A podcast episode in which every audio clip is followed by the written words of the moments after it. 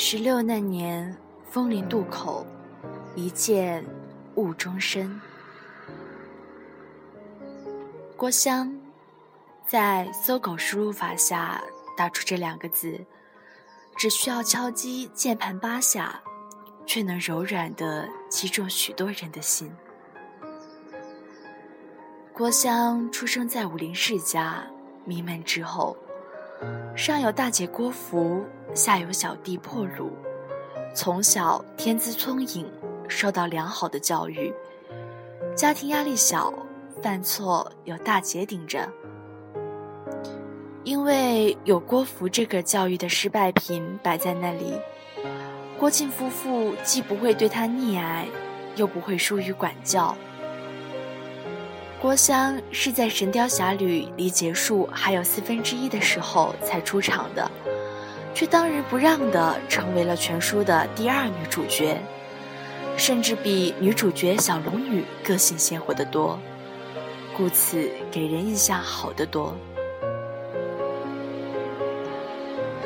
郭襄在十六岁那年就气质非凡，颈挂一串明珠，身着淡绿衣衫。有了他娘的冰雪聪明、淘气机灵，也有了他爹的江湖正气、心地善良，真是集郭靖、黄蓉的优点于一身。全书也从悲痛中转换为一个明快、轻松的节奏，读起来犹如春风拂面，可谓是神来一笔。说到这儿，就不得不说说他的姐姐郭芙了。郭芙绝对是《神雕》中最惹人嫌的角色，真的是把郭靖、黄蓉的缺点给凑齐了，恶心指数远超金轮法王、赵志敬、霍都之徒。作为一个失败典型，郭大小姐实在是比较成功。因为他并非大奸大恶之徒，做到这样令人生厌的境界，确实得有一番功夫。但是全世界都喜欢的郭襄，偏偏他喜欢的杨过不能和他在一块儿，最后一生未嫁，终老峨眉。而全世界都嫌弃的郭芙，偏偏前有大武、小武献殷勤。后有耶律齐的千恩百爱。故事的一切来源于十六岁那年枫林渡口，酒店里面，郭襄与草莽英雄敞开心胸，把酒言欢。听闻神雕侠的事迹，心生爱慕，就和西山一哭鬼来了一场说走就走的旅行。之后见到了神雕大侠。郭襄爱上了杨过，与现在少女爱上大叔的爱情故事如出一辙。大叔积攒了年龄红利及阅历、才华、资源于一身，可以说应有尽有。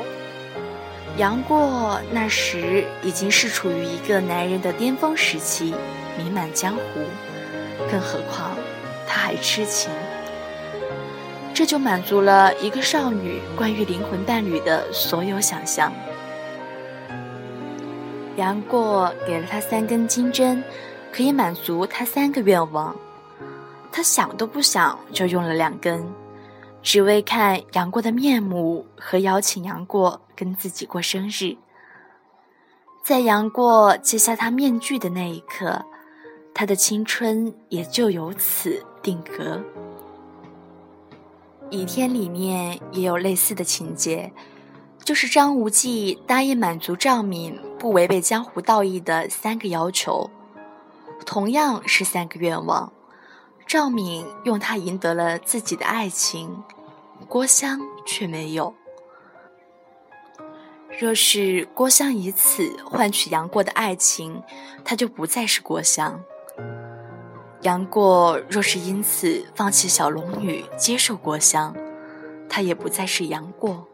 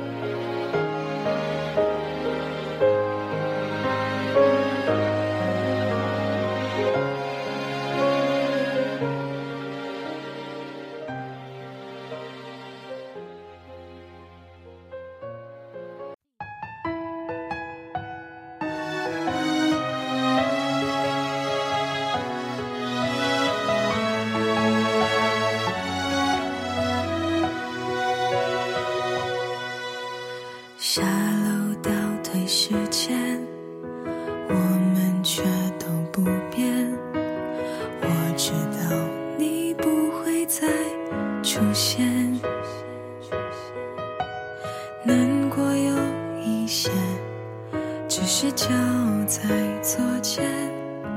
我隐藏在自己的世界。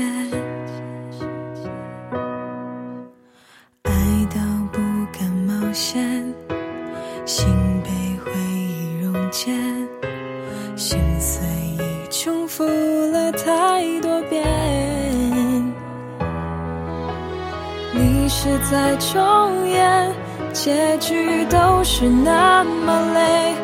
封锁过去，沉默心情，不管还会是谁，反正已经幸福离我好远。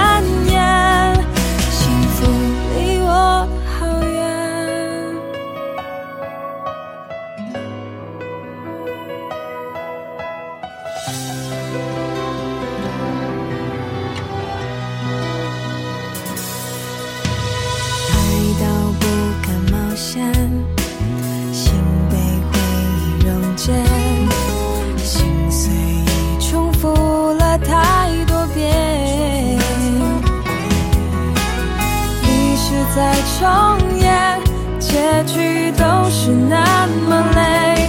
封锁过去沉默心情不管还会是谁反正一